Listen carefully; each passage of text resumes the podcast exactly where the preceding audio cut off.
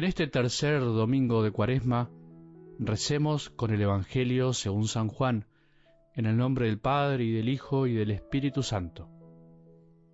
Jesús llegó a una ciudad de Samaria llamada Sicar, cerca de las tierras que Jacob había dado a su hijo José. Allí se encuentra el pozo de Jacob. Jesús, fatigado del camino, se había sentado junto al pozo. Era la hora del mediodía. Una mujer de Samaria fue a sacar agua y Jesús le dijo, Dame de beber.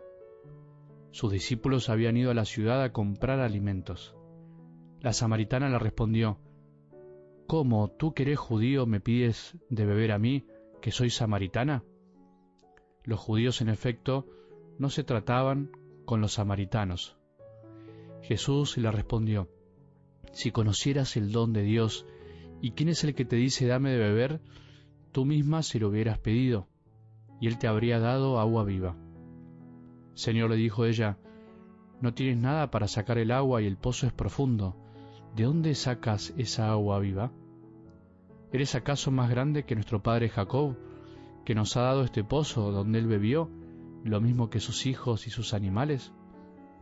Jesús le respondió, El que beba de esta agua tendrá nuevamente sed, pero el que beba del agua que yo le daré, nunca más volverá a tener sed. El agua que yo le daré se convertirá en él en manantial, que brotará hasta la vida eterna.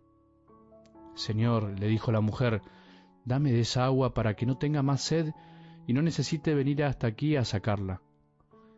Señor, veo que eres un profeta. Nuestros padres adoraron en esta montaña, y ustedes dicen que es en Jerusalén donde se debe adorar. Jesús le respondió, Créeme, mujer, llega la hora en que ni en esta montaña ni en Jerusalén ustedes adorarán al Padre. Ustedes adoran lo que no conocen, nosotros adoramos lo que conocemos, porque la salvación viene de los judíos. Pero la hora se acerca y ha llegado en que los verdaderos adoradores adorarán al Padre en espíritu y en verdad, porque esos son los adoradores que quiere el Padre. Dios es espíritu, y los que lo adoran deben hacerlo en espíritu y en verdad. La mujer le dijo, Yo sé que el Mesías, llamado Cristo, debe venir. Cuando Él venga, nos anunciará todo.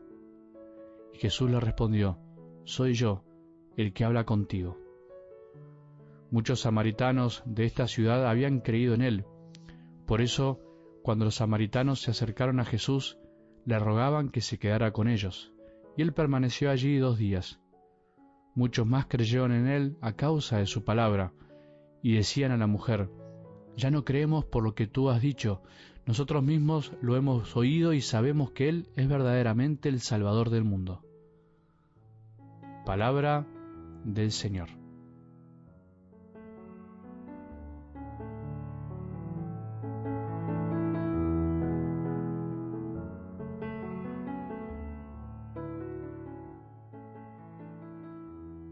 Si conociéramos el don de Dios y quién es el que nos dice, denme de beber, si realmente conociéramos el don que hemos recibido, si verdaderamente conociéramos que Dios tiene sed de que tengamos sed de Él, cuántas cosas cambiarían en nuestras vidas, cuánto amor tendríamos para dar en nuestro corazón. Se me ocurrió empezar así el audio de hoy, parafraseando las palabras de Jesús a la samaritana, esas palabras a esta mujer privilegiada del relato de, algo del Evangelio de hoy. Hoy es uno de esos días en donde los sacerdotes corremos el riesgo de decir muchas cosas y no decir tanto, o querer decir todo y no terminar diciendo nada, o habiendo sido tanto lo que decimos que la gente no se quede con nada, porque es uno de esos evangelios con una gran riqueza, con un gran simbolismo que la palabra de Dios quiere ayudarnos a que penetre profundamente nuestro corazón. Pero claramente y más allá de miles de detalles, las lecturas de hoy nos orientan a reconocer por dónde está nuestra sed, que anda buscando nuestra sed del alma, por dónde estamos rumbeando para saciar esa sed que siempre tenemos.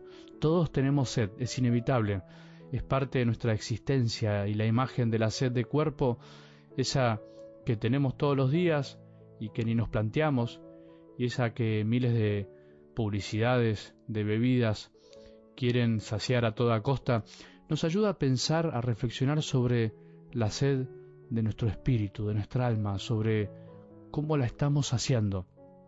Todos tenemos sed en el alma, en el corazón. Cada día, utilizando este simbolismo, queremos saciarla con un poco de todo, con el agua, con aguas saborizadas, con bebidas con gas, con bebidas alcohólicas.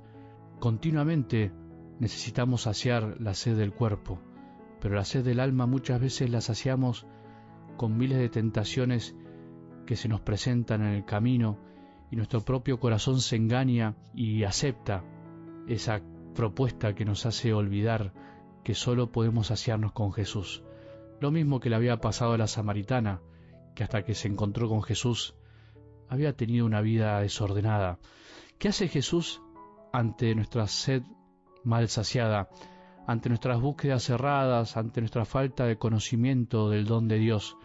Lo que hizo con la samaritana, lo que quiere hacer con nosotros en este día, poco a poco, amorosamente y pedagógicamente llevarnos a descubrir el vacío del corazón para poder encontrar el don de su amor.